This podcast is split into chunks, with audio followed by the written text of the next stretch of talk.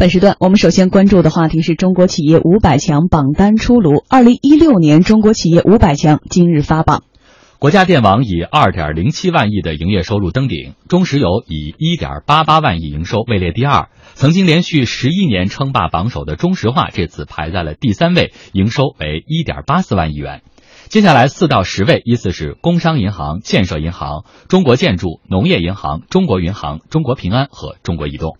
由于能源价格下跌等因素影响，传统霸主中石化、中石油此次表现不佳，营业收入都比去年出现大幅下降。国家电网营收与去年基本持平，小幅降低百分之零点九六。与之对应的是，进入前十名的金融企业营收仍然快速增长，特别是中国平安营收增幅超过百分之三十。经济环境不景气，金融企业营收仍然快速增长的原因是什么？国务院发展研究中心研究员吴庆说。金融企业排名的上升，并不是因为金融企业的利润有大幅的增长，而是因为主要的一些大型的一些企业，他们的行业遇到了一些变化，他们的盈利能力在下降，他们的营收也在下降，所以他们的排名在下降。那么金融企业相对来说比较稳定，所以呢排名呢有所上升。第二个呢，就是在宏观经济环境里头，其实金融企业的。这种业绩啊、规模呀，也不可能就是风景这边独好，这种状况很难持续。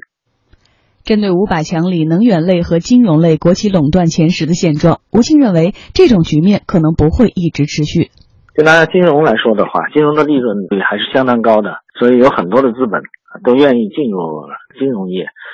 所以在过去几年里头，互联网金融啊、民营银行啊等等都受到追捧。能源领域也是这样，我们的能源领域已经发生了很大的这个技术的进步，也是由于大量的资本进入推动的。但是由于这种体制的原因，那么在这个这两个领域里头，竞争还是不充分的。这种不充分的竞争，这个市场环境导致了企业能够获得很高的利润率。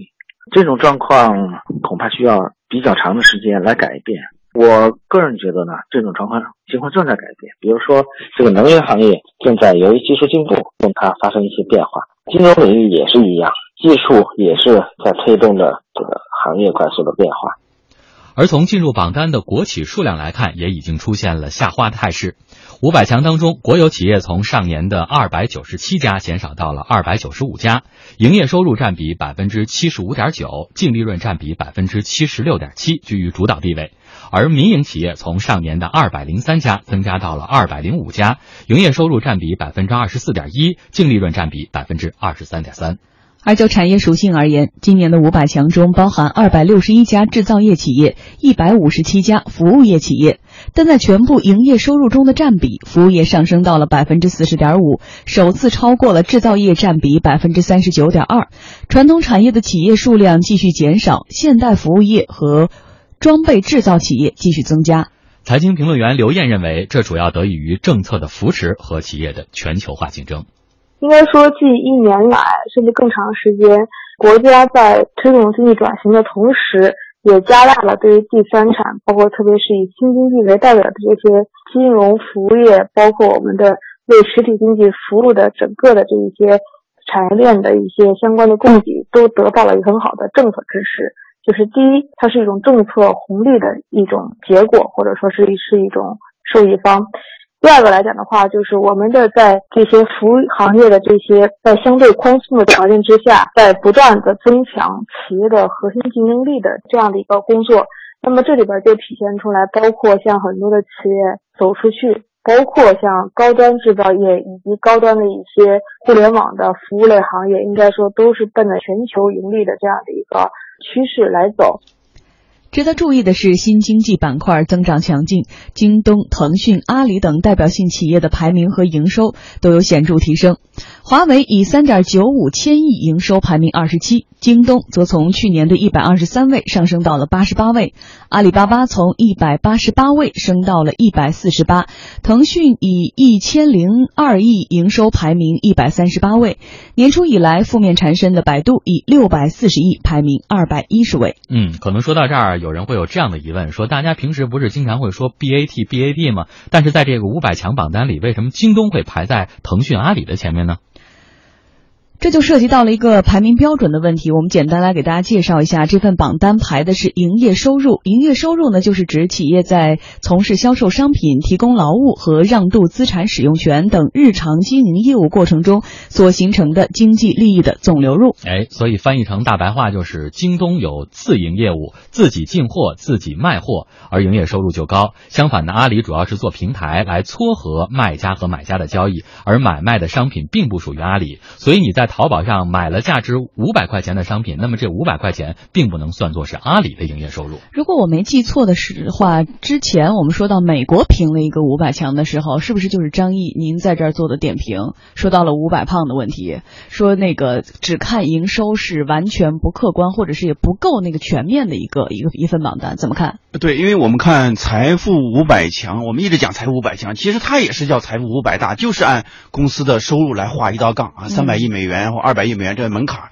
设置门槛，只要告诉门槛就可以进入了。嗯我们看中国企业大概有一百一十多家企业进入，已经进入财富财富五百大了，或者财富五百强了，对，五分之一。但是我们要注意到，就是财富五百强也好，财富五百大也好，在这个长长的榜单里面，三分之一是亏损的啊。中国企业很多，我们可以举出很多这种例子，包括在这榜单里出现的很多企业，比如说中国铝业呀、嗯啊，中国呃中海油啊，这些企业都是亏损的。那么亏损就是亏损这个事儿呢，我们要理性去看待。呃，亏损的企业呢，可能并不丢人，但是如果说长期亏损，又是巨额亏损的话，这个事儿肯定说不过去了。特别是央企，比如说中海油，对以前的模范生，今年上半年半年就亏了七十七个亿。这个对很多的纳税人来说，这是不可理解的一个事情，难以这个这个非常非常值得检讨的一个事情。所以我们讲就是，我们看这个榜单，就是它是中国企业家协会来发布这样一个榜单，在这个之前，也就是上周发布另外一个榜单，就是中国民企五百强的榜单。我觉得就不管是中国民企的五百强，还是中国企业五百强的榜单，我们都是淡然看之，因为什么呢？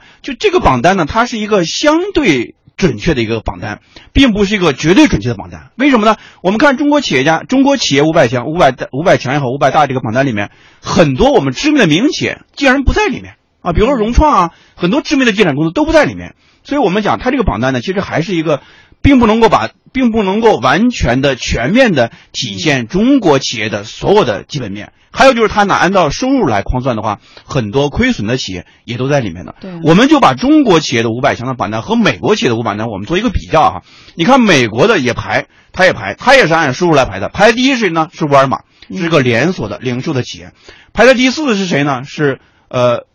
这个股神巴菲特的公司。排在第五是谁呢？苹果公司。苹果公司。我们看到前五名的企业里面有三个都是靠市场、靠竞争、靠创新，特别是苹果啊，特别是苹果，它非常典型这种科技创新和产品创新的这种公司。但是我们在中国企业五百强的榜单里面，前二十多名，你看吧，几乎就是能源企业或者金融企业。我觉得在二排名在二十七的时候。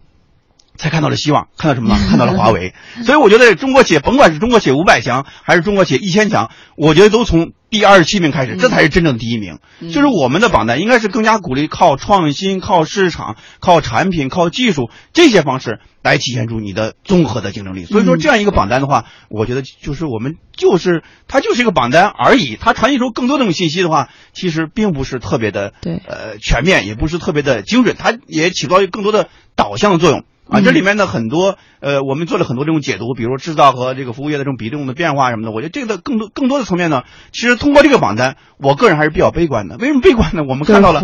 还是大绝大多数的国企、央企在里面占主导地位，甚至很多能源性的企业，甚至很多煤炭性的企业，比如说集成能源啊，呃，集中能源啊，呃，比如说神华啊这种，已经在去产能过程之中的这些央企和国企，其实依然在这个榜单里面。我觉得未来的话，明年的话，这个榜单一定会发生变化。就像这些去产能的这些企业的话，一定就不一定在这个榜单里面了。所以说，我觉得这个榜单不管是五百强还是五百大，其实我们更加注重它的内在的质量和你的盈利的能力。我们更希望看到一个中中国企业盈利五百强的这样一个榜单，这才是真正的五百强。甚至于是五百胖哈，很多时候是虚胖。其实这个榜单不用等到明年，到今年我们看的时候，有些地方也发生了变化。虽然呢，像刚才这个张毅一直在说，不出意外哈，前十大都是垄断企业，而且是金融类，我们看到是这个能源类的垄断企业，但是还是有一些数据发生了一些变化，和以前比起来，我们可以关注一下哈。比如说，石化双雄营收大幅下降，大家呢再次关注起了石油行业的一种市场变局。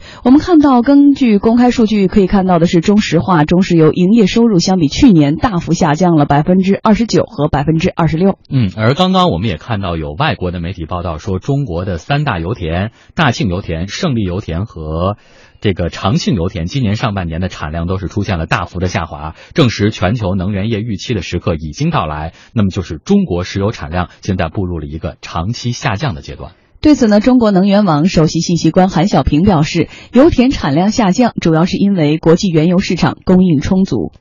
其实这个长期下降，主要还是国际油价比较低，那么国内的生产价格相对比较高，所以呢，它要使这个企业能够保持有一有一定的利润，那么当然它就要减少这些高成本的油田的开发，增加相对比较便宜的这种油的进口，所以这也是主要的一个趋势。所以呢，在这个过程中呢，我们看到的一个特点就是。就是一些高成本的油井呢，相继都关闭，那么产量有所下降。但是从另一个角度来说呢，那么中国呢，这些年来呢，那么石油虽然增速也比较快，相对来说呢，那么石油对于 GDP 的贡献呢，它的比重呢还在逐渐的放轻，最高的时候达到十九，那么这两年呢，在不断的下降，已经降到了在整个一四能源的比重中呢，降到了十七左右，还是会继续下降。石油呃也在面临更多的压力，比如说替代电动汽车呀。还有一些天然气啊，一些替代也在面临着压力。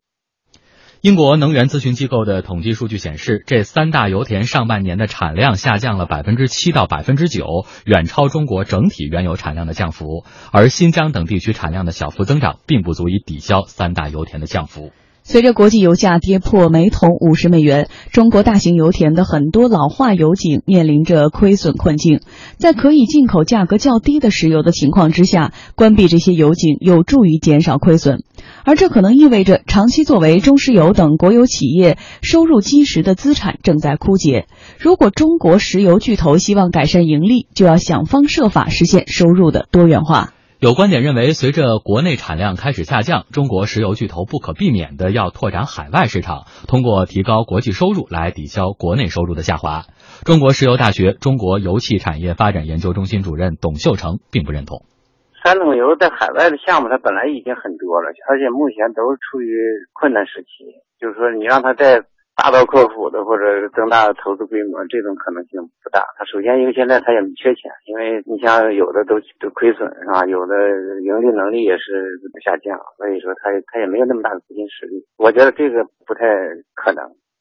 嗯，这个话题太大了哈，三桶油的出路在哪里？我相信也不是我们直播间的谁能够说得明白的。但是其实，呃，窥一斑而知全貌吧。从这个榜单中，其实又从中国石油或者说前十大，我们刚说的排名到榜单里的前十大，都是这个垄断的金融或者是呃能源的企业。虽然依然是前十大，但是我们看到的可能都是在走一个下行的这个路线，能呃些许的看出一点什么。呃，对，就是一定是一个下行的一种趋势。我们看到刚才我们讲那个中呃石油走出去，我们就举一个例子，二零一二年的时候，当时中海油做了一个惊天的并购，就是通过一百五十一亿美元，同时呢是承债式并购，就是你要承担对方的债务，大概承债呢是四十五亿美元，这样加起来将近二百亿美元，这样一种惊天的并购，并购了加拿大的一个尼克森的石油公司，当时也到现在为止也是中国央企走出去的并购金额最大的一桩并购。当年大家觉得，哎呦，挺好啊，挺振奋人心的，还是挺挺提气的一个事儿。但是紧跟着一路下行，这个油价就是几乎是跌了一半了。然后这个尼克森呢也不太争气，出现了很多这个质量事故，在北美地区出现了很多这种就是三十年以来的最大的漏油和这种呃这种呃这种伤亡这种事故。然后油价下跌，就导致什么中海油今年那个七十七亿呃元的这种亏损里面，就是因为尼克森造成的。尼克森这个公司呢很有意思，它的成本呢只占到中海油的。百分之二十左右啊，成本占到百分之二十啊，就人员成本这成本非常非常非常高。嗯，但是呢，它每年对中海油的贡献呢只有百分之二，就利润的贡献只占百分之二。所以说，你对这样一桩并购的话，你到底怎么去权衡呢？你不管从战略上考虑，还是从战术上考虑，感觉都不是一个特别划算的一个事儿。但是近期呢，又有个新闻释放出来说，中海油呢，尼克森呢，他在英国的北海有一块油田。这个油田的储量呢非常不错啊，这个油田大概占到全球的百分之六点四左右。嗯，所以说就是这样一个并购的话，我们可能还不能够完全用一个亏损或者盈利来做一个权衡。那么可能站在未来角度可能来看的话，这个并购可能就是基于未来的这样一种布局。因为现在的话，整体这个需求是在这摆着的，所以对于中海油来说，三桶油来说，就面临一个转型的问题，比如天然气的一种转型，比如神华。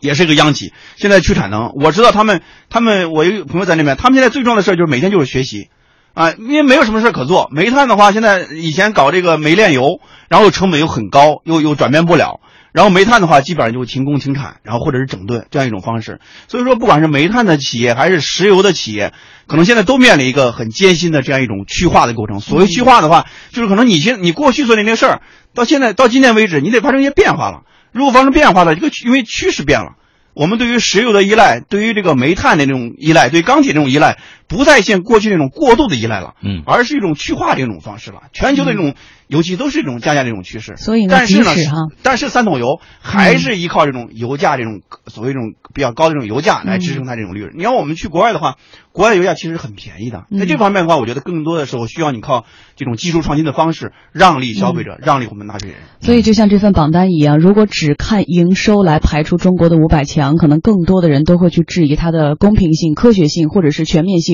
是不是只评出了一个五百旁或者是五百大？所以我们也期待着把更多的明年的榜单能够真正排出大家心目中的五百强。